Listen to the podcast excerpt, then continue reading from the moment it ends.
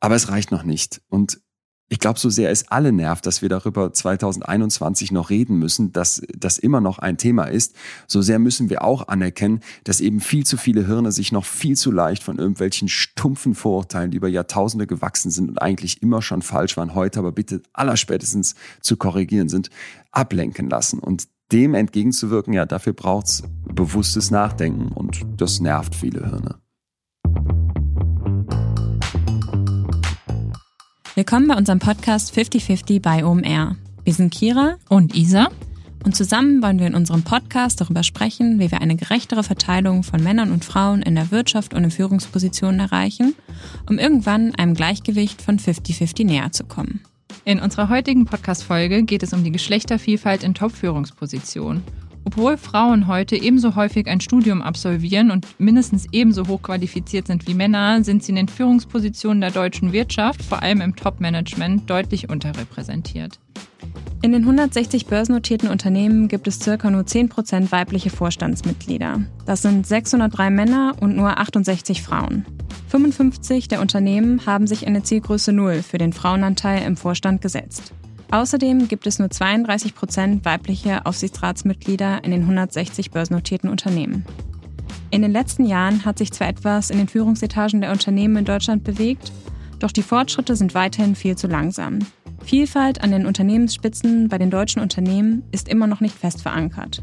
Heute haben wir den Autoren und Psychologen Leon Winscheid zu Gast. Leon hat über das Thema Frauen in Führungspositionen im Jahr 2017 promoviert Genauer gesagt über die Wahrnehmung von Geschlechtervielfalt in Top-Führungspositionen. Wir waren neugierig und wollten wissen, was seine zentralen Erkenntnisse waren. Zusätzlich wollten wir das Thema mal aus einer etwas psychologischeren Sicht beurteilen. In dem Gespräch mit Leon sprechen wir über Stereotypen. Er erklärt uns, warum wir in Krisenzeiten besonders gern auf Altes und Bewährtes setzen, warum er ein Freund der Frauenquote ist und was es mit dem Spillover-Effekt auf sich hat. Zudem sprechen wir mit dem Psychologen über das Thema Gefühle. Denn in seinem Buch Besser fühlen beleuchtet er die großen Gefühle. Auch in unserem Gespräch sind wir auf das Thema Gefühle im Kontext der Geschlechtervielfalt eingegangen und konnten hier sehr, sehr viel lernen. Beispielsweise, dass auch negative Gefühle oder vermeintlich negative Gefühle wie Angst gerade für Führungskräfte hilfreich sein können. In dieser Folge lohnt es sich übrigens ganz besonders, bis zum Ende dran zu bleiben, denn dort gibt es noch eine kleine Überraschung. Und nun ganz viel Spaß mit der Folge. 50-50 bei OMR. Der Podcast für eine gerechtere Verteilung von Frauen und Männern in der Wirtschaft und in Führungspositionen.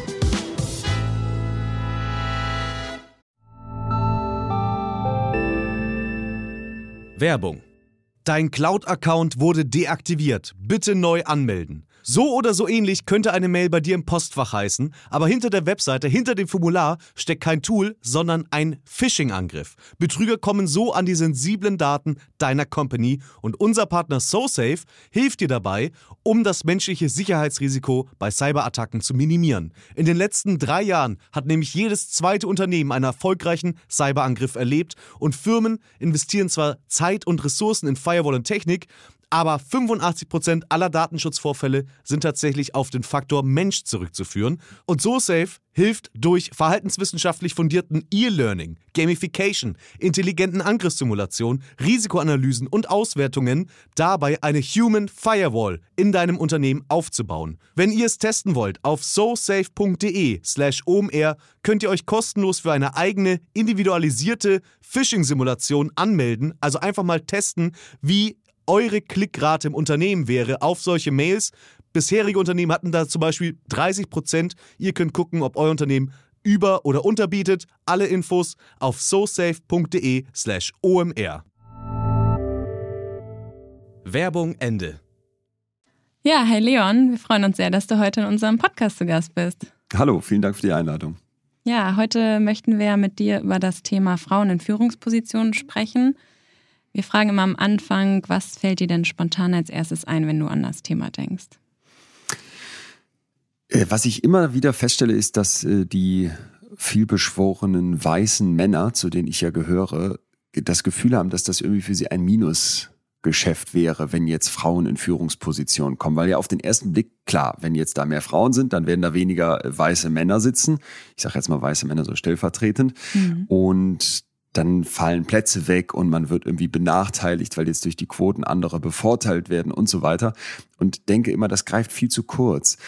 Jedes Mal, wenn ich mich umgucke, welche Unternehmen, ich bin sehr viel, darf in sehr vielen Unternehmen unterwegs sein, dort verschiedenste Themen mit, mit, mit kennenlernen, dann habe ich den klaren Eindruck, liebe Leute, wer hier zukunftsfähig sein möchte, und weiterhin eine so männliche Dominanz in Führungsposition hat, der lässt immer noch nicht die Besten nach oben, sondern die, die vor allem wegen irgendwelcher gewachsenen Strukturen eben zufällig männlich sind. Und das ist etwas, wo ich denke, es wird uns im großen Ganzen allen nutzen, auch den weißen Männern, wenn Führungsetagen Geschlechter vielfältiger, überhaupt vielfältiger werden. Geschlecht ist nun mal ein sehr, ein sehr dominantes Thema zu Recht, weil eben diese männliche Vorherrschaft, um so zu nennen, da so groß ist, so, so stark ist, so offenbar unverrüttelbar ist. Und das, ähm, das muss sich verändern, wenn ein Unternehmen zukunftsfähig sein möchte. Deswegen ist mein dringender Appell an alle, die da glauben, hm, naja, für mich ist als Einzelperson das aber vielleicht schlecht. Ich glaube, es ist nicht mal auf der einzelnen Ebene schlecht, weil wenn einem irgendwas an dem Unternehmen gelegen ist, dann wird einem das schon einen Vorteil bringen. Und auf der größeren Ebene ist es sowieso mal für uns alle ganz zentral, dass sich da was verändert. Mhm. Und jetzt könnte sich natürlich auch jeder Hörer fragen, warum sprechen wir mit dir als Psychologen über Frauen in Führungspositionen? Tatsächlich hast du von 2015 bis 2017 im Bereich Wirtschaftswissenschaften zu dem Thema Geschlechtervielfalt in Unternehmen und Frauen in Führungspositionen promoviert. Magst du uns ein bisschen erzählen, was waren da deine zentralen Erkenntnisse? Wir haben uns vor allem angeguckt, ich sage wir, weil ich mit verschiedensten Forscherinnen und Forschern aus der ganzen Welt zusammenarbeiten durfte, wie ist denn eigentlich die Wahrnehmung von Geschlechtervielfalt in Top-Führungspositionen? Und ein Experiment, was ich besonders mag, ist, ähm, dass wir gesagt haben, pass mal auf, liebe Leute, wir haben junge Leute gefragt, hier ist ein Vorstand von einem Unternehmen. Und dann haben wir so Fotos gezeigt und auch Namen zugeschrieben. Und der Vorstand, der war entweder vielfältig, ja, zusammengesetzt aus Männern, Frauen, aber wir haben auch die Nationalitäten äh, angepasst, also die, naja, ich sag mal eher die, die Ethnien, ne? also mhm. kam jemand zum Beispiel eher aus dem kaukasischen Raum oder äh, asiatisch und so weiter. Und dann haben wir kontrastiert dazu für Männer einen rein männlichen Vorstand, und für Frauen einen rein weiblichen Vorstand. Und wir hatten jetzt die Annahme, dass ja die Leute Vielfalt hoffentlich mittlerweile endlich mal äh, attraktiv finden. So in, dass wenn Unternehmen vielfältige Boards haben, dass das attraktiv wäre als Arbeitgeber. Was zeigt sich? Die Leute sagen auch, jo, wir finden das super, wenn da, wenn da Vielfalt im Vorstand herrscht. Allerdings, und jetzt kommt der Clou, nur wenn die nicht besonders anonym gefragt werden. Also wenn wir die Leute ganz normal fragen, findest du das, würdest du gerne in einem Unternehmen arbeiten, wo ein vielfältiger Vorstand mit Geschlechtervielfalt ist, versus einem Vorstand, wo eben vor allem Männer oder eben dann bei Frauen nur Frauen sind, sagen die Leute, ja, ich würde die, die Vielfalt bevorzugen gegenüber der Homogenität. Wenn wir dann die Leute aber mit maximaler Anonymität befragen. Und da gibt es so methodische Tricks, sage ich mal, in der Psychologie, damit die Leute den Eindruck bekommen, okay, hier kann niemand herausfinden, was ich wirklich geantwortet habe. Dann plötzlich kippt das ein Stück weit und diese Präferenz für Vielfalt sackt ab. Und das fand ich ziemlich frappierend, weil ich glaube, dass gerade ganz viel in diesem diesem Bereich zum Thema Vielfalt genau auf dem Trichter läuft, dass die Leute, aber auch Unternehmen nach außen sagen, wir finden das großartig und wichtig und gut. In Wirklichkeit in ganz vielen Köpfen aber noch immer das Bestreben danach ist, nein, gleich und gleich gesellt sich gern. Ich gehe dahin, wo die Leute so sind wie ich. Das war mal ein Punkt. Und ähm, was wir uns außerdem angeguckt haben, war die Frage, was passiert, wenn Unternehmen, die überhaupt keine Vielfalt im Vorstand haben, sagen, dass sie Vielfalt toll finden und gerne Frauen fördern oder überhaupt sich für Diversity einsetzen. Und das machen unfassbar viele Unternehmen, wir einmal zeigen. Und dann konnten wir zeigen, dass es bei Arbeitnehmerinnen und Arbeitnehmern sehr schlecht ankommt, weil die durchschauen, dass das Unternehmen im Prinzip lügt. Und das fand ich insofern spannend, als dass man eben sich doch wünschen würde, dass die Unternehmen, die ganz offenbar viel zu wenig für Geschlechtervielfalt machen, die ganz offenbar viel zu lange behauptet haben, ja, gibt uns die Möglichkeit, das freiwillig zu regeln und wir regeln das schon, überhaupt nichts bewegt haben oder kaum etwas bewegt haben, dass diese Unternehmen von Arbeitnehmerinnen und Arbeitnehmern abgestraft werden, indem ihre Arbeitgeberattraktivität sinkt. Das sollte ein Appell sein für die Unternehmen, hier ehrlich zu sein. Und der Vorschlag war dann im Prinzip, Erkenne an als Unternehmen, dass du gerade noch viel zu wenig gemacht hast, kommuniziere das auch und zeige dann, dass du aber in Zukunft dich da massiv für einsetzt. Das führt dazu, dass die Leute dich eben nicht mehr als ja, lügend, um es mal aufs Deutsche zu übersetzen, im Englischen haben wir gesagt, Mixed Message. Du schickst eine, du, du sagst A, aber tust B-Botschaft das führt dazu, dass die Leute das weniger so wahrnehmen. Und das finde ich ist ein, ist ein dringender Appell, weil wir uns die großen Unternehmen in Deutschland angeguckt haben und bei den meisten feststellen konnten, dass die so sehr proaktiv auftreten und sagen, wir machen alles für Geschlechtervielfalt, wir setzen uns ein, wir sind da ganz toll, die nennen ihre Preise, die nennen ihre Auszeichnungen. Und dann guckt man sich das Unternehmen an und merkt sofort, das ist alles mal übertragen aus der Ökologie, so eine Art Greenwashing. Es ist ähm, am Ende nur ein nach außen darstellen, aber nicht wirklich leben. Ja, spannend. Ja, tatsächlich ähm, nutzen das ja auch einfach viele Unternehmen so ein bisschen als Recruiting-Vorteil und äh, versuchen dadurch halt ähm, ja, attraktive Arbeitge äh, ArbeitnehmerInnen äh, anzuziehen. Ja. Aber ja, das ist, glaube ich, dann auch oft durchschaubar. Spannend. Wir fragen uns natürlich alle, wenn es um dieses Thema geht, was macht denn nun eine gute Führungspersönlichkeit aus? Welche Eigenschaften muss diese Person mitbringen? Ich wäre vorsichtig, das pauschal beantworten zu wollen, weil so unterschiedlich wie Unternehmen sind, so unterschiedlich sind die Leute, die da jeweils gebraucht werden für die unterschiedlichen Jobs. Aber gerade in Teams, und das zeigt sich immer wieder sehr schön, die, sag ich mal, sehr unterschiedliche Aufgaben bearbeiten müssen, wo nicht so viel vorgegeben ist, ne? wo wenig Struktur ist, viel Kreativität, viel verschiedene Perspektiven, viel unterschiedliche Ideen gebraucht werden, um komplexe Probleme zu lösen. Gerade da ist eben Vielfalt ein zentraler Punkt. Und deswegen würde ich mir wünschen, dass wir versuchen, Führungsteams so zusammenzusetzen, dass eben nicht dieses Phänomen des Groupthink auftritt. Groupthink ist aus der Psychologie ein Phänomen, wo im Prinzip so eine Ja-Sager-Mentalität eintritt. Alle zusammen sind einer Meinung und dann wird keine Gegenposition mehr geprüft und es wird einfach so gemacht, wie es eben immer gemacht wurde. Und das kann zu katastrophalen Auswirkungen kommen, können wir uns, glaube ich, ausmalen. Sondern, dass wir sagen würden, pass mal auf, wir achten darauf, dass die Leute, die dort sind, unterschiedliche Perspektiven mitbringen. Und das ist übrigens auch meine, meine, ja, meine Wunschvision für die Zukunft, dass wir uns irgendwann nicht mehr so sehr damit beschäftigen müssen, hey, wer ist denn jetzt männlich, wer ist weiblich und was heißt das eigentlich genau, sondern dass wir anerkennen, dass Menschen eben sehr unterschiedlich sind und dann auch unterschiedliche Perspektiven mit einbringen können und dann hoffentlich irgendwann mal egal ist, ob das jetzt ein Mann ist, der diese Idee mit einbringt, die vielleicht so ganz anders ist als die von einem anderen Mann oder ob das jetzt ein Mann und eine Frau sind. Aber, und da kommt jetzt das große Aber, weswegen bin ich trotzdem ein großer Kämpfer dafür, dass sich da endlich was tut und eben mehr Frauen in die Führungsposition kommen. Gerade haben wir im Prinzip das absolute Gegenteil. Wir haben eine homogene Gruppe von sehr gleichen, gleich ausgebildeten, gleich tickenden, gleich aufgewachsenen und natürlich auch nach außen gleich aussehenden Menschen, nämlich den eben angesprochenen weißen Männern, so Mitte 50 ungefähr, BWLer oder Ingenieursabschluss, heißen zum Großteil Thomas oder Michael, kommen aus Westdeutschland, mhm. wenn es jetzt auf die deutschen Unternehmen bezogen ist. Und da finde ich, liegt die Vermutung schon nahe, dass eine Gefahr besteht, dass eben nicht besonders viele verschiedene Perspektiven, besonders viele Sichtweisen zusammenkommen. Also würde ich mir wünschen für eine gute Führungspersönlichkeit, dass sie klare Position hat, dass sie bestimmte, bestimmte Dinge auch voll vertritt. Aber wenn man jetzt zusammenstellt, und da würde ich gerne schnell von der Einzelebene wegkommen zum großen Ganzen, dass wir dann sagen, es ist eine Vielfalt in den Perspektiven da.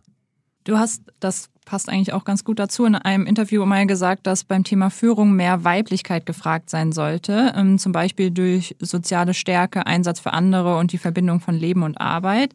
Gibt es einen Unterschied zwischen dem männlichen und weiblichen Führungsstil aus deiner Sicht? Da muss ich erstmal kurz noch zu ergänzen, dass das, was ihr gerade genannt habt, das Stereotyp von Weiblichkeit ist. Ne? Und das ist mir deswegen ganz wichtig, weil ich der festen Überzeugung bin, auch weil ich äh, ganz viele Freunde habe, die viele dieser Eigenschaften, die wir gerade genannt haben, nämlich soziale Stärke, Einsatz für andere, Verbindung von Leben und Arbeit, auch hochhalten und auch leben.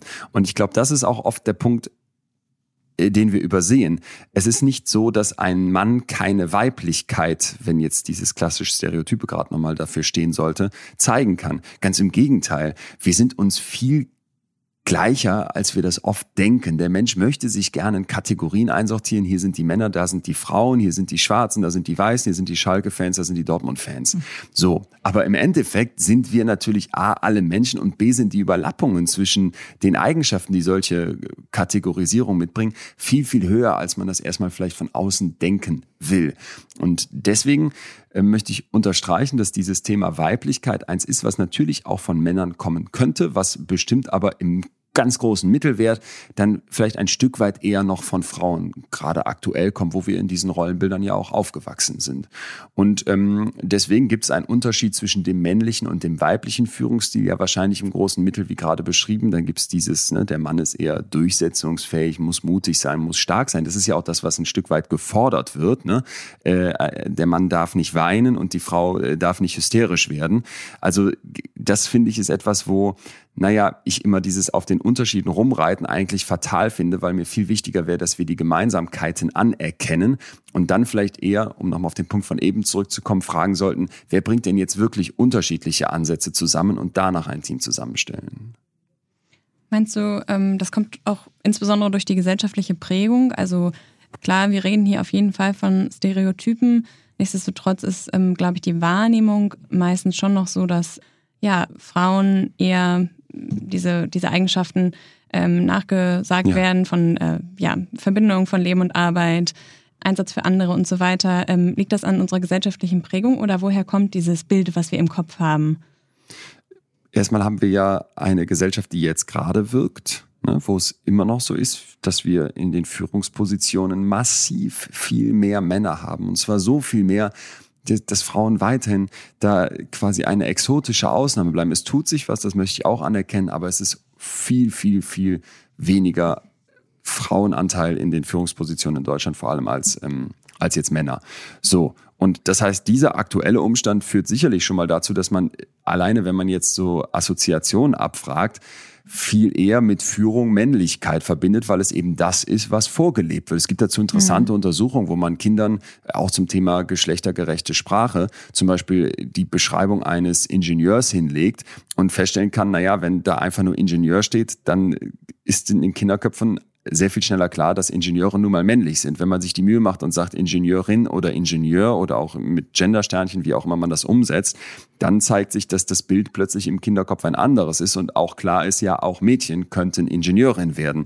So. Und abgesehen von diesem aktuellen Umstand haben wir natürlich, und das hängt zusammen, eine gewachsene Gesellschaft, eine gewachsene Prägung. Wir haben Jahrtausende von Vergangenheit, wo diese Idee, der Mann ist irgendwie überlegen, die Frau ist nur, wenn wir diese biblischen Sachen mal heranziehen, die ja mehrere tausend Jahre alt sind, irgendwie aus dem, aus dem Mann geformt.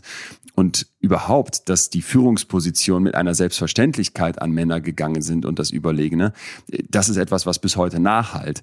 Ein Beispiel, wo es vielleicht eher in der jüngeren Vergangenheit ist, wäre dann diese psychische Störung Hysterie, mal vereinfacht mhm. gesagt. Ich meine, das wäre bis in die 70er oder 80er Jahre gewesen, dass man eben offiziell gesagt hat, so nach den Statuten, Hysterie ist eine psychische Störung, die nur Frauen kriegen können oder von der nur Frauen betroffen sind wo man sich mal klar machen muss, eine Frau verhält sich hysterisch, ne, ist irgendwie aufbrausend, schreit rum, wird wütend, wie auch immer, wir kennen das ja, äh, was damit gemeint ist. Und dann wird ein Mann genau dieses selbe Verhalten zeigen, dann wird man bei der Frau sagen, psychisch krank, beim Mann sagt man, alles okay. Mhm. Ne? Das ist etwas, was, was wir nicht einfach so ablegen, wo wir uns klar machen müssen, dass mit so einer Vergangenheit du nicht einfach heute sagst, das Bild der Menschen in den Köpfen wird plötzlich ein ganz anderes sein. Dazu gibt es ja auch die spannende Studie ähm, von der Columbia Business School, wo die Hälfte der Kohorten Heidis Geschichte gelesen hat und die andere Hälfte Howards. Und beide Charaktere waren jeweils erfolgreiche Entrepreneure und Venture Capitalists. Und wir können uns alle vorstellen, was passiert ist. Im Anschluss sollten die Probanden ihre Eindrücke über die Charaktere mitteilen. Und Heidi und Howard wurden zwar beide als kompetent wahrgenommen, Heidi aber eher als egoistisch und nicht als eine Person, mit der man gerne arbeiten oder die man gerne einstellen würde. Das zeigt ja auch wieder, dass der berufliche Erfolg bei Männern oft als was Positives wahrgenommen wird, wohingegen eine Frau, die beruflich erfolgreich ist, oft mit Charaktereigenschaften wie Bossy oder sie ist kein Teamplayer verbunden mhm. wird. Kannst du da sagen, woran das liegt und wie man diese Stereotype auch lösen könnte? Es schließt eigentlich ganz schön an den Punkt von gerade an. Deswegen ja, ähm, diese Idee, wie ich jetzt wahrgenommen werde, liegt natürlich auch schlichtweg daran, dass ich erstmal, indem ich den Raum betrete, in Bruchteilen von Sekunden von anderen einsortiert werde. Wir hacken gerne auf die Stereotype drauf und sagen so, Vorurteile sind was ganz Schlechtes, aber ohne sie wäre unser Hirn schlichtweg überfordert. Ja, wenn ich durch den Supermarkt gehe und dann sehe ich jemanden mit Schürze von hinten, dann möchte ich nicht lange drüber nachdenken, ob das wahrscheinlich jemand ist, der hier im Supermarkt arbeitet, weil Stereotyp Leute in Supermärkten mit Schürzen sehr wahrscheinlich da arbeiten. Sprich, sofort nutzt mein Hirn die Abkürzung und sagt, ich denke gar nicht lange darüber nach, ich riskiere das jetzt, diese Person in die Kategorie Supermarktmitarbeiterin einzusortieren. Das Problem ist, dass wenn ich mir nicht die Mühe mache, nochmal einen Tacken weiter zu denken, na dann werde ich, wenn ich bestimmte Kategorien mit anderen Eigenschaften noch verbinde, die eigentlich nichts damit zu tun haben, nämlich zum Beispiel, ja, Frauen können ja eigentlich keine Führungsposition einnehmen. Und wenn sie sie einnehmen, dann haben sie das doch bestimmt nur geschafft, weil sie sich irgendwie mit Ellbogen unfair durchgeboxt haben, keine Teamplayer sind, wie du gerade beschrieben hast, oder sich bossy verhalten. Dann leitet mich diese Funktion unseres Kopfes, Vorurteile nutzen zu wollen, aufs Glatteis. Und das ist, glaube ich, etwas, wo wir gegenhalten müssen. Es gibt in der Forschung immer wieder diese Überlegung, na ja, wenn wir über so Stereotype sprechen und wenn wir die Leute darauf hinweisen, dass es da diesen dieses Stereotyp in unserem Kopf gibt, Frauen sind so, Männer sind so, dass man das vielleicht noch besonders betont und dass das dann noch stärker wird. Ja, die Gefahr besteht ein Stück weit. Aber mir hat letztens mal jemand geschrieben, das fand ich super interessant, Leon, es ist doch der zweite Gedanke, der zählt. Du hast vielleicht in dem ersten Moment irgendein Vorurteil, ertappst dich dabei. Ne? Das kennen wir wahrscheinlich alle. Man, man hat Vorurteile über bestimmte Leute, über bestimmte Gruppen, über Fußballvereine. Ja. So, und dann ist der zweite Gedanke, aber ach Mist, da bin ich gerade vom, von meinem Vorurteil aufs Glatteis gelockt worden. Jetzt, lieber Verstand, setze bitte mit ein und korrigier mich ein Stück weit. Das ist das, was zählt. Und ich glaube, deswegen ist es wichtig, dass wir über diese Themen reden und dass wir darauf aufmerksam machen. Und ich kann manchmal verstehen, wenn dann Leute rufen, es hängt mir zu den Ohren raus, ne? Und ihr nervt mich mit den Gender-Themen und ich möchte es nicht nochmal hören und wir haben es doch jetzt verstanden.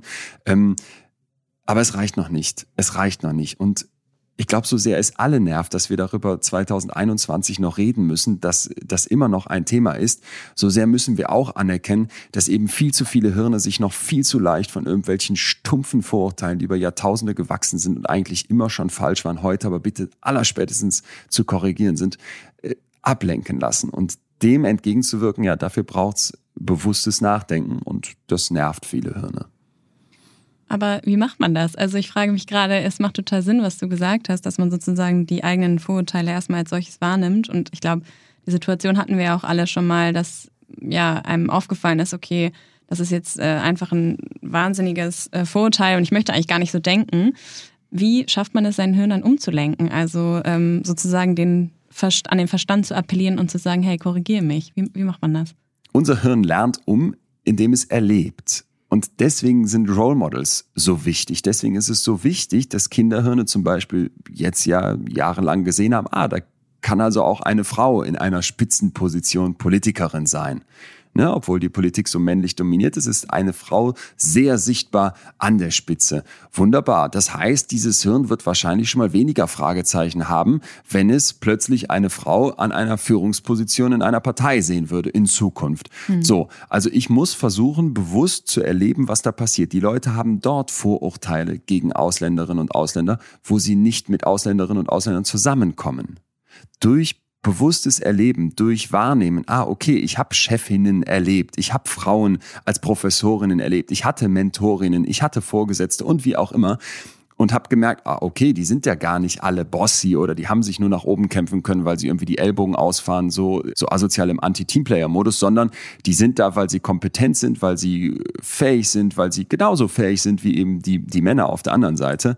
Ähm, dann wird mein Hirn anfangen umzulernen. Und deswegen bin ich Freund davon, das bewusst zu machen. Deswegen bin ich Freund davon, bewusst darauf zu achten und auf so etwas hinzuweisen. Deswegen, ich weiß, das mögen ganz viele Hirne auch überhaupt nicht bin ich Freund von der Frauenquote, denn die Unternehmen hatten lang genug Zeit und es wurde immer wieder gesagt, dann macht's doch freiwillig und versucht es freiwillig seit Jahrzehnten und machen es eben doch nicht. Und dann müssen wir jetzt dieses unschöne Mittel der Frauenquote, es nervt alle, auch alle zu Recht, finde ich, aber trotzdem einsetzen, um endlich die Veränderung herbeizuführen, damit eben in hoffentlich mal ein paar Jahren, ich schätze, es wird etwas länger dauern, junge Hirne nicht mehr irritiert sind, wenn eine Frau in einer Führungsposition ist und irgendwie denken, oh, die wird bossy sein. Ähm, ich finde die Heidi doof und den Howard super. Das heißt, du würdest auch sagen, es fehlt aktuell noch an Vorbildern, die vorleben, dass es auch anders geht? Es fehlt an Vorbildern auf dem, auf der, auf der größeren Ebene. Jetzt kommen mir dann die Leute oft, also die, die Gegner dessen, was ich hier gerade sage, um es mal so zu formulieren, äh, mit dem Punkt, ja, aber es gibt doch die Christine Lagarde und es gibt die Ursula von der Leyen und es gibt die Angela Merkel und wir können immer mehr aufzählen und das stimmt ja auch und das ist auch eine glückliche Entwicklung. Aber das ist eben nur ein, ein Bereich und hier ist es auch nur eine kleine Gruppe. Die großen Zahlen sprechen ja eben ganz andere Worte. Und da ist nach wie vor eine so dermaßen eine Dominanz der Männer, dass ich sage, ja, natürlich, hier muss sich noch richtig viel tun. Du hast die Frauenquote gerade schon angesprochen. Wie stehst du denn zu Unternehmen, die sich die Zielgröße Null in ihrem Board gesetzt haben? Ja, also in den Unternehmen, in denen ich dann bin, wo ich dann die äh, Männer, es sind Männer, äh, spreche, die mir dann sagen, ja, wir haben hier dieses Pipeline-Thema. Ne? Pipeline heißt, wir haben keine Leute in der Pipeline, die nachrücken könnten, die da Frauen wären. Mhm. Und deswegen müssen wir männlich besetzen. Okay, warum haben wir in diesem Unternehmen keine Frauen in den Pipelines? Könnte das sein, dass in diesem Unternehmen grundsätzlich ein Problem damit besteht, dass zum Beispiel die Vereinbarkeit von Familie und Beruf, denn da sind wir uns alle einig, die Frau wird mindestens ein paar Monate aussetzen müssen, wenn das Kind zur Welt kommt, dass das nicht gegeben ist. Habt ihr vielleicht Strukturen, die dazu führen, dass Frauen überhaupt nicht in diese oberste Führungsetage auf, aufsteigen können. Und das ist meistens eben der, der, dieser Punkt, wo die Familie gegründet wird.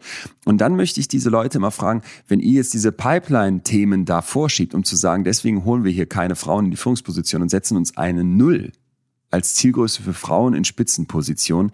Da denke ich, ja, macht das von mir aus, ihr schneidet euch ins eigene Fleisch. Meine große Frage ist, wie lange wird es solche Unternehmen noch geben? Und ein, jetzt, ich weiß, es klingt jetzt so ein bisschen darwinistisch, aber ein Stück weit hoffe ich, dass diese Unternehmen sich einfach selber abschaffen, beziehungsweise, ja, ich könnte auch sagen, ich befürchte es, weil es sind auch Unternehmen, die einen wichtigen Beitrag zum Teil leisten. Nur, wenn du heute noch nicht verstanden hast, dass wenn da nur Männer in deiner Führungs Riege sitzen und vor allem äh, keine Frauen in der Pipeline danach sitzen, dass du offenbar ein kulturelles Problem in deinem Unternehmen hast, ähm, dann weiß ich nicht, wie zukunftsträchtig du bist. Ja, absolut. Ich würde gerne noch mal ein bisschen auf den internationalen Vergleich eingehen. Ähm, Ergebnisse des Albright Reports ähm, aus dem letzten Jahr haben gezeigt, also ich weiß nicht, ob der Albright Report sozusagen allgemein bekannt ist. Ähm, ich sage es vielleicht einfach noch einmal, das ähm, ist eine Stiftung, die sich jedes Jahr anguckt, wie der Frauenanteil in den Vorständen ähm, ist und das auch auf einer internationalen Ebene. Und genau, im letzten Bericht kam raus, dass der Frauenanteil in den Vorständen der führenden Unternehmen in Deutschland, äh, Frankreich, Großbritannien, Polen und Schweden und den USA, da landet Deutschland auf dem letzten Platz. Und mhm. wenn man äh, dann nochmal den äh, amerikanischen und französischen Vergleich eingeht, war es ähm, bei 97 Prozent der amerikanischen und 87 Prozent der französischen Großunternehmen so, dass die bereits mehrere Frauen im Vorstand hatten. Und in Deutschland ist das lediglich bei vier DAX-Unternehmen so, dass mehr als eine Frau im Vorstand ist. Warum ja, sacken wir in diesem internationalen Vergleich so ab? Schwer zu sagen. In den skandinavischen Ländern wird die Quote schon viel länger eingesetzt und selbstverständlich auch gelebt. Da finde ich, kann man dieses, diesen Effekt, den wir Spillover-Effekt in der Forschung nennen, nämlich wir holen Leute in Top-Führungspositionen mit Quote und das springt dann über auf andere Bereiche, schon beobachten. Ein Stück weit äh, hoffe ich auch, dazu sind mir die Studien aber nicht bekannt, wenn es welche gibt, dass diese kulturelle Veränderung dann auch ein Stück weit damit einhergeht. Ne? Also ich habe Leute in Top-Führungspositionen sichtbar und das wirkt dann eben auch auf die grundsätzliche Kultur. Jetzt müssen wir einen Punkt hierbei beachten. Wir haben so wenig Frauen in Führungspositionen, dass ähm, dass das im Zweifel etwas ist, was noch, selbst wenn dann ein anderes Land doppelt so viele hat, heißt, statt 10 haben die dann 20, ne? was immer noch so kleine Zahlen sind, dass man da, finde ich, mit dem internationalen Vergleich vorsichtig sein muss. Was ich mir immer wieder denke, was in Deutschland sicherlich auch noch ein Punkt ist, ist, dass wir äh, Industrien in, in großem Ausmaße haben, die als klassisch männlich gelten, also Stahlverarbeitung, Autos, ne, überhaupt Interesse an Autos, ähm, Chemie. Und das ist, äh, oder überhaupt naturwissenschaftliche Konzerne. Und das ist etwas, wo, wo wir, glaube ich, ja gerade schon seit einiger Zeit erleben, hey, Moment mal, die Leute, die da in den Unis die guten Abschlüsse machen, das sind Frauen. Und die Leute, die dann in den eher unteren Management-Ebenen da schon ganz viel wirken, bewirken und, und die Arbeit machen, das sind auch Frauen. Es kommt dann irgendwann zu diesem Knick, zu diesem Abbruch. Und da scheint wirklich dieses Thema Familie ein ganz großes zu sein, weil es als so unvereinbar gilt, in einem Unternehmen eine Führungsposition einzunehmen, eine hohe Führungsposition einzunehmen und Familie zu haben. So, jetzt muss ich mal eine Sache klar sagen. Die Idee als DAX-Vorstand besonders viel Zeit für Familie, Kindererziehung und dann morgens, ach, guck mal, der Kleine ist krank, kannst du mal eben äh, den abholen, äh, dauert jetzt zwei, drei Stunden, musste eben aus der Vorstandssitzung raus. Das ist, glaube ich, eine Illusion. Also toll, wenn das irgendwann möglich wird. Ich befürchte, da sind wir noch äh, Lichtjahre von entfernt und ich weiß auch gar nicht, ob das der Anspruch sein kann, dass du die unfassbar verantwortungsvolle Position übernimmst, die Arbeitsplätze von tausenden Menschen äh, mitzubestimmen und auch die Produkte, die, die die Firmen ja herstellen, die ja ein wichtiger Beitrag sind, dass du da sagst, ich muss ähm, ein, ein hohes Maß an Freizeit und an Familie damit möglich machen, äh, halte ich für schwierig. Ich glaube, wenn man sich äh, Spitzenpolitikerinnen und Politiker anguckt und äh, Spitzenunternehmerinnen und Unternehmer und so weiter, dass man sehr schnell merken wird, ähm, da wird dann auch aufgeteilt und ähm, da bleibt dann im Zweifel, wenn die Frau es ist, zum Glück äh, hoffentlich der Mann zu Hause und das Kind nicht auf der Strecke. Mhm. Was aber der Punkt ist, ist doch dieses Bild der Frau, wenn sie in der Führungsposition sagt, ich habe eine Familie oder ich habe Kinder. Es kommt immer wieder dann die Frage, ja, so Rabenmuttermäßig, wie kriegen Sie das denn unter einen Hut? Oder das ist doch, das ist doch völlig unmöglich. Ne? Ja, Diese absolut. Frage müssen sich Männer nicht gefallen lassen. Punkt. Ja, diese Frage wird einer Annalena Baerbock tausendmal eher gestellt als einem Robert Habeck. Und das ist eben etwas, wo, wo ich sage, das ist schade, weil warum, was heißt das ist schade? Das ist, ist eine Katastrophe. Weil warum unterstellen wir jetzt A, dass das Kind zwingend dann von der Mutter großgezogen werden muss? Da haben wir wieder diese alten gewachsenen Strukturen. Und warum ist es B, dass wir da so unterschiedlich bewerten? Hier ist der Mann, der macht genau dasselbe wie die Frau in der Führungsposition, ist wenig zu Hause, kämpft den ganzen Tag fürs Unternehmen, für die Politik, für was auch immer, für die Uni und kriegt dann den Vorwurf als Frau, hey, du kümmerst dich zu wenig um die Kinder zu Hause. Den Vorwurf muss der Mann sich nicht anhören. Und das ist etwas, was auch nicht weitergehen darf. Denn wenn wir da Veränderungen haben wollen, da können wir dann uns immer zwischen zwei Ebenen unterscheiden. Einmal der eigenen Nase, an die wir uns fassen müssen. Dann sollten wir vielleicht mal gucken, was können wir denn unseren Kindern auch vorleben? Weil ich erlebe in meinem Freundeskreis, dass da ganz viel gegendert wird und ganz viele sagen, oh, da muss ich was tun und das ist wichtig. Und plötzlich, wenn es dann darum geht, ja, wer bleibt denn jetzt zu Hause, fallen alle in dieselben Rollenmuster wieder rein wie unsere Elterngeneration oder sogar unsere Großelterngeneration und du denkst, ups, hat sie ja doch noch gar nichts getan. Da kann ich zwar immer sagen, ja, ist jetzt die individuelle Einzelentscheidung, da soll doch bitte auch jeder frei entscheiden dürfen. Ich könnte aber ja auch mal die Forderung aufstellen, hey, ähm, wir hier, die doch irgendwie mit Teil des großen Ganzen sind, fassen uns an die eigene Nase und versuchen was zu verändern und machen es dann mal bewusst anders. Na gut, und auf der großen Ebene, das meine ich, ist dann die zweite, müssen wir als Gesamtgesellschaft aufhören, überhaupt mal immer diese Bewertungsrolle einzunehmen. Wie sind Leute Eltern oder eben auch nicht? Ne? Wieso hat sie denn da jetzt in der Führungsposition keine Familie? Hm, Angela Merkel, das kommt mir aber komisch vor. Mhm. Also das ist einfach nur eine schäbige Haltung, wo sich aber auch etwas sehr Menschliches wieder leider drin findet. Wir bewerten unglaublich gerne und sortieren Menschen in Schubladen, das haben wir eben schon gesagt. Ja, absolut. Das ähm, erinnert mich auch ein bisschen äh, an die Diskussion, die gerade aufkam in der Corona-Pandemie da hat man ja auch davon gesprochen, dass ähm, ja einfach der Rückfall in äh, traditionellere Rollenbilder äh, da war, beziehungsweise ähm, ja so ein bisschen zur Entgrenzung von Beruf und Familie teilweise kam. Ich glaube, viele Familien haben in der Zeit ordentlich gestruggelt. Und tatsächlich hat auch der Albright Report, ähm, um den nochmal zu erwähnen, gezeigt, dass auch in den ähm, Vorständen eher wieder auf gewohntes, vertrautes und altbewährtes ja. gesetzt wurde. Und das waren wieder Männer. Ähm, kannst du dir erklären, warum gerade in ähm, so einer Krisensituation das dann nochmal verstärkt in so ein ja, sehr, sehr altes Rollenverständnis, traditionelles äh, Bild wieder, das wieder, wieder so zurückgefallen sind? Also erstmal müssen wir vorsichtig sein, jetzt was die Vorstände anbelangt, ne? weil nochmal hier haben wir es mit mit kleinen Zahlen schlichtweg zu tun, die sich dann zwar nochmal wieder ein bisschen reduziert haben, was jetzt die Frauen anbelangt, aber da wäre ich mit den Trends immer ein Stück weit vorsichtig. Grundsätzlich unbekannte Situation, Ungewissheit, keine Experimente wagen. Dieser alte eingestaubte, fast schäbige Spruch ein Stück weit. Das ist das, was noch in ganz vielen Köpfen sicherlich vorherrscht. Und wenn ich jetzt Frauen in Führungspositionen im Jahr 2021 noch als Experiment betrachte oder als Wagnis, als Neuerung, als wow, da haben wir mal was völlig anders gemacht, dann ist es für mich absolut nachvollziehbar, dass ich in einer ungewissen Situation wie der Corona-Pandemie sage, Leute, lass mal bitte auf all das Bewährte setzen. Jetzt hier keine, keine äh, ne, krassen Experimente, nichts Absurdes. Äh, lass uns einen Schritt zurück und wieder, wo sind die Thomasse und Michaels? Die wissen wir doch, die machen das hier seit Jahrzehnten, seit Jahrhunderten, alles super. Die brauchen wir jetzt. Ähm, ganz, ganz, ganz einfache Kiste eigentlich. Und äh, im privaten Raum haben wir das genauso erlebt, dass ähm, das doch, das doch genau, was du gerade eben angesprochen hast, dieses wie bleibt jetzt eigentlich welche Arbeit an wem hängen, auch wieder in die klassischen Rollenmuster reingefallen ist. Ne? Wer muss den ganzen Mist ausbaden mit der Corona-Pandemie? Ja, diejenigen, die pflegen, die diejenigen, die dann zu Hause eher den Teil, der immer schon unterbewertet wurde, der immer schon noch nie bezahlt wurde, in einer Selbstverständlichkeit, dass wir dann sagen, ja, da brauchen wir dann Ehegattensplitting, damit derjenige, der viel mehr verdient, die Hälfte noch mitversteuern kann auf die andere Person, die, tja, leider gar nichts verdient, aber die macht ja auch einen Job, der nicht so wichtig ist. Und da, also ehrlich gesagt, ich will nicht die Pandemie schön reden und bin auch der Letzte, der da sagt, was können wir jetzt daraus alles Positives mitnehmen? Es sind äh, verdammt nochmal viele Leute gestorben und es war eine heftige Belastung für alle. Aber wenn wir hoffentlich, das ist so ein bisschen mein, meine Wunschvorstellung, wenn wir hoffentlich ein Stück weit auch ein Umdenken angestoßen haben, dann doch bitte in der Wertschätzung dieser Tätigkeiten. Wie viele Eltern werden jetzt gemerkt haben, oh mein Gott, was machen da die Erzieherinnen und Erzieher für einen wichtigen Job und die Lehrerinnen und Lehrer?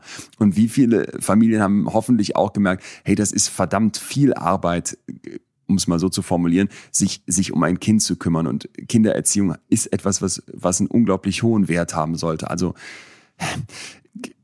ihr merkt, ich tue mich schwierig, ne, weil ich weiß, wie lahm unsere Hirne sind und wie, wie äh, langsam Veränderung äh, stattfindet, gerade bei den Sachen, die eben Jahrhunderte, Jahrtausende lang in der Menschheitsgeschichte immer auf eine bestimmte Weise gemacht wurden. Aber ich hoffe einfach sehr, dass sich da jetzt was verändert. Und Wer würdest du sagen, ist in der Verantwortung für diese Veränderung? Gibt es Stakeholder, die deiner Meinung nach am meisten Verantwortung haben, um Frauen in Führungspositionen zu fördern? Oder ist es am Ende vielleicht auch das einzelne Unternehmen oder die einzelne Person, die da was tun kann?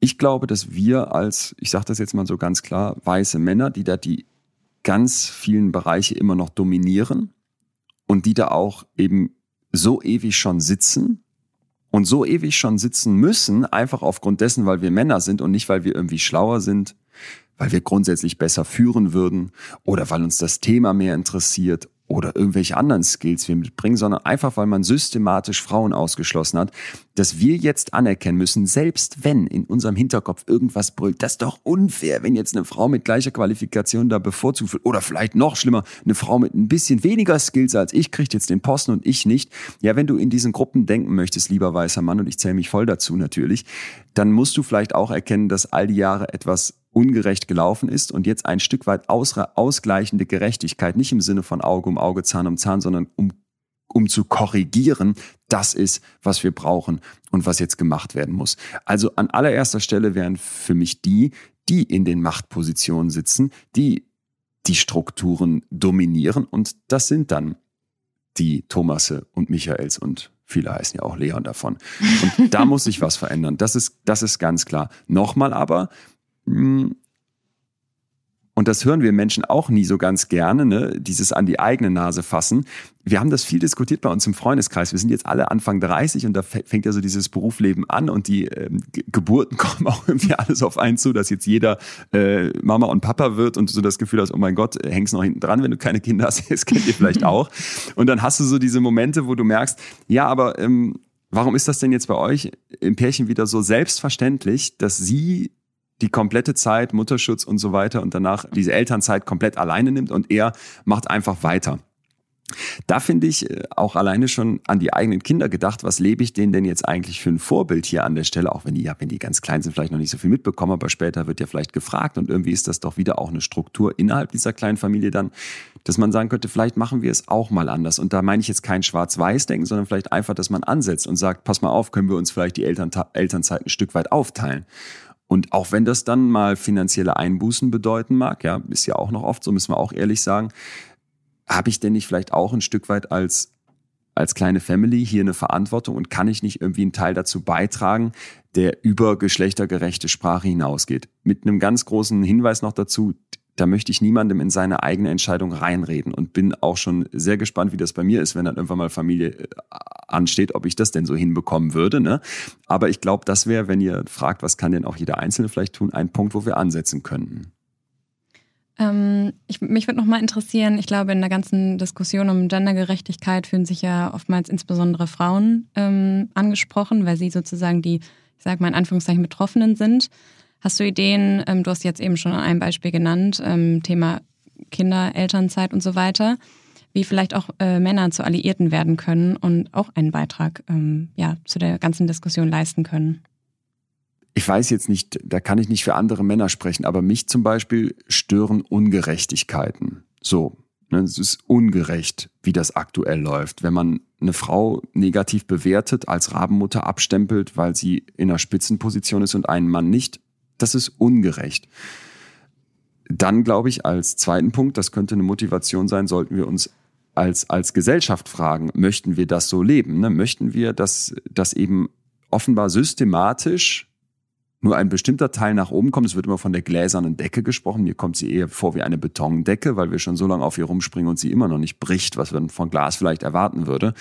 Ist das in irgendeiner Weise vertretbar? Möchte ich auf der größeren Ebene sagen, es sitzen nicht die Besten oben, denn sonst müssten dort, wenn man mal IQ, wenn man Führungsfähigkeiten, wenn man die Skills betrachtet, schlichtweg gleich viel Männer und Frauen sitzen. Natürlich kann es immer mal im Einzelfall ein bisschen schwanken, aber vom Grundsatz her stellt ja hoffentlich niemand in Frage, dass jetzt Frauen nicht so schlau sind wie Männer und umgekehrt. Wir haben da aber dominierend Männer sitzen und müssen dann sagen, ja, da sitzen doch offenbar ganz viele von denen da oben einfach nur aufgrund dessen, weil sie Mann sind und nicht aufgrund dessen, weil sie zu den Besten gehören. Das halte ich für gesellschaftlich ziemlich verwerflich und da finde ich, ist ein Mann doch auch motiviert zu sagen, hey, da könnte ich mich mit für einsetzen, dass sich das verändert.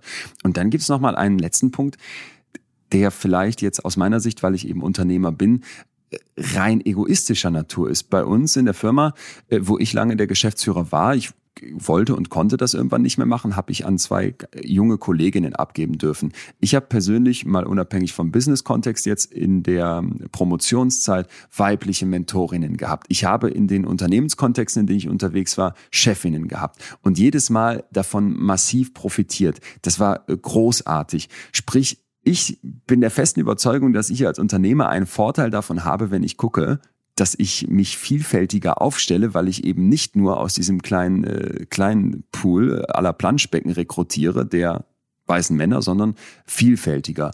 Und auch als jemand, der dann empfängt, nämlich zum Beispiel durch eine Mentorin oder durch eine Chefin, sehr dankbar war, dass da zum Teil auch nochmal ganz andere Perspektiven kamen und ich gemerkt habe, hey, Moment mal, diese Frau tickt jetzt ganz anders, vielleicht auch ein Stück weit als ich als Mann, der für sich sagen muss, ich glaube, ich entspreche, ja, ich sage jetzt mal an ganz vielen Stellen noch diesem klassischen Stereotyp Mann, wo ich gemerkt habe, das verändert mich ein Stück weit und das erweitert meine Perspektive, das gibt mir unfassbar viel dazu.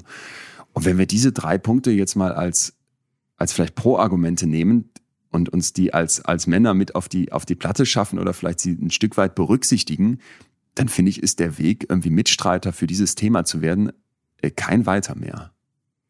Und würdest du sagen, es gibt Gefühle, die für eine Führungsrolle von Vorteil sind? Wir haben beide dein Buch äh, natürlich gelesen. Besser sehr gerne. oh, das freut mich. Hat es euch gefallen? Ja, ja sehr. auf jeden Fall. Ich ja? habe es fast an einem Wochenende durchgelesen. Echt? Okay. Das, das, war ja gar nicht meine Empfehlung, weil ich dachte, bei diesen zehn ähm, verschiedenen Gefühlen von Angst, Liebe, über Zufriedenheit wäre es gut, wenn man sich jeweils so ein bisschen Zeit zwischenlässt. War, das ging aber gut an einem Wochenende. Ja, das ging gut. Ich hatte ein Leon-Wochenende tatsächlich. Da habe ich auch noch gefühlt alle oh deine Podcasts gehört. Okay. Ich war alleine an der Ostsee See und hatte viel Zeit. Von daher ähm, ja, bin ich danach irgendwie mit voller Leon-Dröhnung nach Hause, aber es hat mir alles gut gefallen. Dankeschön, das freut mich. Ja, deswegen müssen wir jetzt über Gefühle reden. Ähm, ja, unbedingt. Ja, genau. Also die Frage, die ich noch hatte, gibt es Gefühle, die für eine Führungsrolle von Vorteil wären oder die einem sogar auch im Weg stehen könnten? Da machen wir etwas, wo ich glaube, wir uns sehr undankbar begegnen, nämlich sofort bewerten zu wollen. Welche Gefühle sind wofür schlecht und welche Gefühle mhm. sind wofür vielleicht gut? Jetzt könnte man ja sagen, Mut und vielleicht so eine Euphorie, eine Zufriedenheit, das wäre alles super, wenn ich ein Unternehmen leite. Ich könnte aber doch anmerken, so mache ich das ja auch in dem Buch, Moment mal.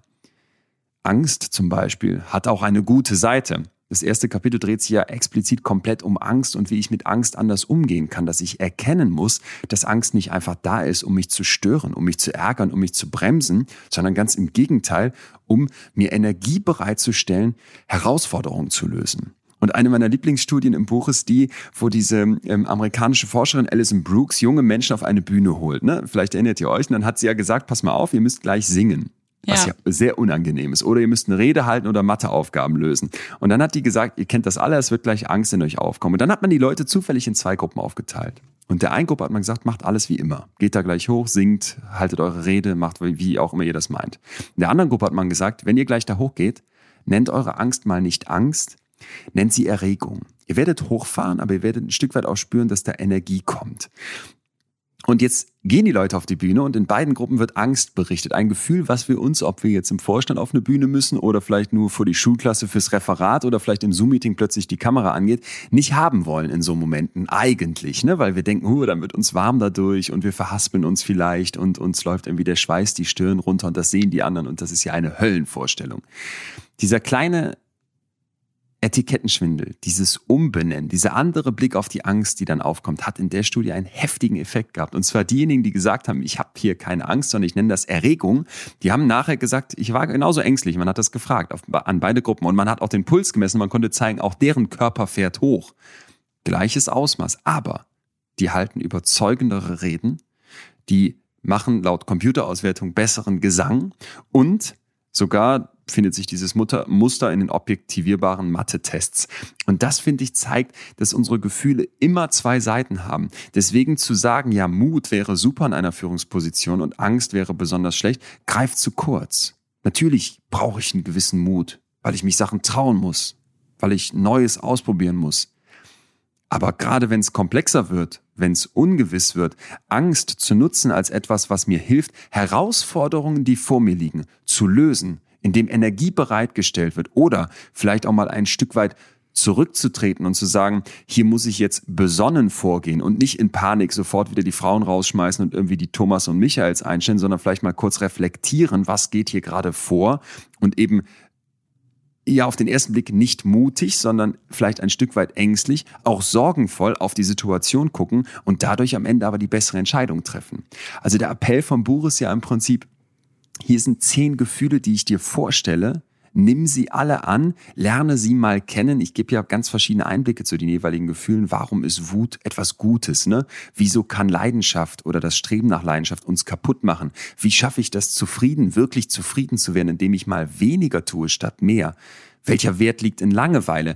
Das sind alles unterschiedliche Gefühle, die zum Leben dazugehören. Und wer jetzt so denkt, ja, ich bin ja in einer Führungsposition, ich muss rational sein, ich habe doch keine Gefühlsduseleien und wenn hier irgendein Kollege oder schlimmer noch eine Kollegin so emotional wird, dann verurteile ich das. Der täuscht sich. Fühlen macht menschlich. Fühlen gehört zum Menschsein dazu. Wir funktionieren nicht wie Maschinen, weil wir mit anderen interagieren, weil wir selber, während wir Entscheidungen versuchen rational zu treffen, immer die Gefühle dabei haben. Und deswegen würde ich sagen, es gibt nicht jetzt bestimmte Gefühle, die für Führungskräfte besonders gut sind. Und genauso gibt es aber auch nicht bestimmte Gefühle, die für Führungskräfte schlecht sind. Ich würde mir wünschen, dass wir, egal in welcher Position wir arbeiten, Gefühle annehmen können und dass wir dann wissen, wie wir mit ihnen umgehen sollen. Und deswegen habe ich dieses Buch geschrieben haben mir jetzt tatsächlich auch dabei geholfen, so ein bisschen meine vermeintlich negativen Gefühle anzunehmen und denen irgendwie was Positives abzugewinnen. Weil ich glaube, die Situation kennt jeder, dass man irgendwie mal Angst verspürt und dann sich wundert, ähm, woher kommt die jetzt und ähm, ja, sich auch ähm, ein Stück weit darüber ärgert vielleicht. Mhm. Und ähm, ich glaube aber auch, dass ähm, ja insbesondere in im Jobkontext oder auch in, in Führungspositionen so eine gewisse Menschlichkeit ähm, total gut tut und Gefühle zeigen, weil äh, das symbolisiert im Prinzip auch ja allen KollegInnen, MitarbeiterInnen, dass es äh, auch nur Menschen dahinter stecken und ja. äh, keine Maschinen. Ja, total gut. Am Ende stellen wir immer die Frage, was wären deine äh, Top 3 Ideen, um dem Ziel 50-50, sprich mehr Frauen in der Wirtschaft und in Führungspositionen näher zu kommen? Magst du da noch einmal deine Ideen darlegen? Wir brauchen die Quoten. So, an eins. Ich weiß, das nervt. Und ich kann jede Frau verstehen, die sagt, ich will nicht mit Quote nach oben kommen. Und ich kann jeden Mann verstehen, der sagt, das ist doch jetzt unfair, wenn die Frau da bevorteilt wird durch die Quote. Ich sage aber auch, liebe Leute, seit Jahrzehnten, mindestens seit 30 Jahren eher mehr wird hier rumgedoktert und es tut sich nichts, beziehungsweise viel zu wenig. Wenn wir Veränderung, echte Veränderung wollen, bevor es zu spät ist, weil uns andere Länder wie zum Beispiel die in Skandinavien äh, locker abhängen, weil das da viel mehr schon gelebt wird, glaube ich, müssen wir jetzt zu den, wenn auch unschön, aber radikalen Mitteln greifen und Quoten einführen. Das wäre Punkt eins. Punkt zwei wäre, dass wir, glaube ich, als gesamte Gesellschaft anfangen sollten zu erkennen, dass da riesige Vorteile drin liegen, dass das nichts ist, was irgendwie um den Selbstzweck um des Selbstzweckes getan wird. Niemand sagt, wir brauchen mehr Frauen in Führungspositionen, weil das irgendwie schick wäre oder weil das einfach nur ethisch wäre. Das ist ja auch ein Aspekt, aber es ist einfach auch ein wirtschaftlicher Vorteil insofern, als dass wir doch den Anspruch haben müssen, dass in unseren Spitzenpositionen auch die Spitzen sitzen, die besten Leute. Und wenn da vornehmlich, ich sag mal so Richtung 80, 90 Prozent oder höher Männer sitzen, musst du einfach davon ausgehen, da sitzen nicht die Besten. Dann kann das immer noch sein, dass ein Einzelunternehmen mir sagt, ja, wir haben aber keine Frau darunter in der Pipeline, die jetzt hier aufrücken könnte. Und das sind unsere Besten. Okay, aber dann sind es nicht die potenziell Besten, sondern sind es jetzt in unserer gewachsenen Struktur oder in eurer Liebesunternehmen gewachsenen Struktur die Besten. Aber wenn ihr daran nicht anfangt zu rütteln, werden auch in Zukunft bei euch nicht die potenziell Besten sitzen, sondern die, von denen ihr glaubt, dass das die Besten sind, weil ihr euch nicht mit drum kümmert, dass da andere mit hochkommen können. Und der letzte Punkt, und da kann ich als Psychologe uns eigentlich nie von befreien, ist das Fassen an die eigene Nase. An welchen Stellen ertappen wir uns nicht doch noch dabei, dass wir in zu plumpen Stereotypen denken? Da würde ich dann wünschen, dass wir unser Hirn so ein bisschen in den Hintern treten und sagen, bitte guck mal, was der zweite Gedanke von dir auf das hier gerade ist, was da aufploppt in deinem Kopf. Und noch vielleicht ein Punkt auf, äh, im Bereich, was kann ich jetzt selber tun, dass wir uns tatsächlich die Mühe machen und vielleicht sagen, ja, irgendwie wäre es jetzt so bequem oder irgendwie habe ich mich schon damit abgefunden zu sagen, ich bleib zu Hause und er geht arbeiten.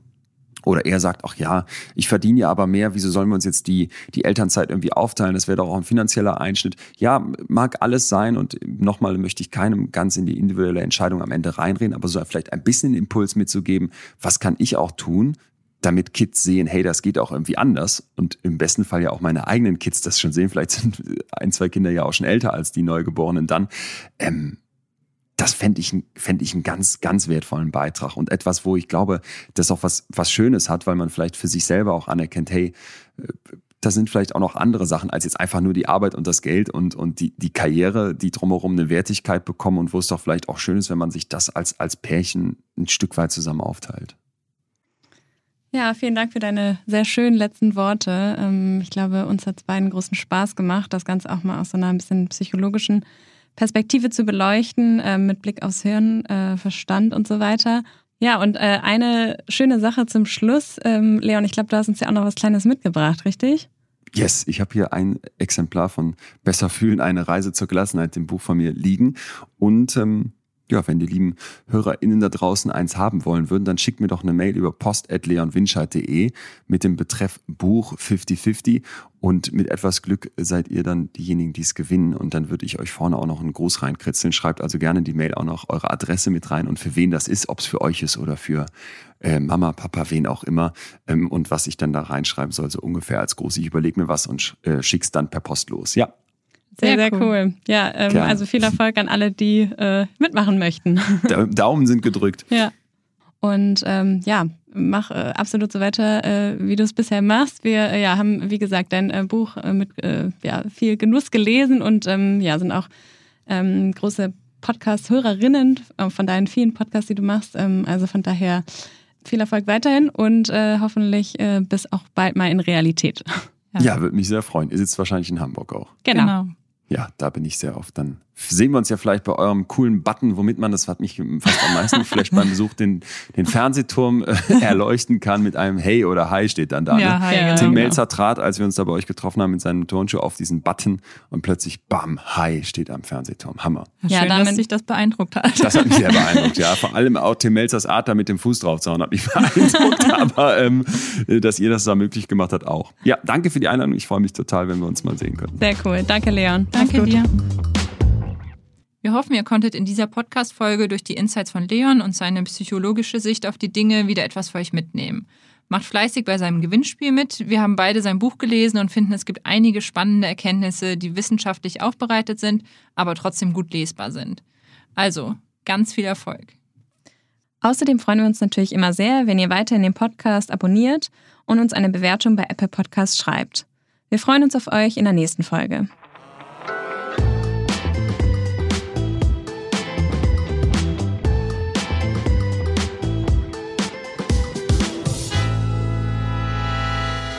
Dieser Podcast wird produziert von Podstars bei OMR.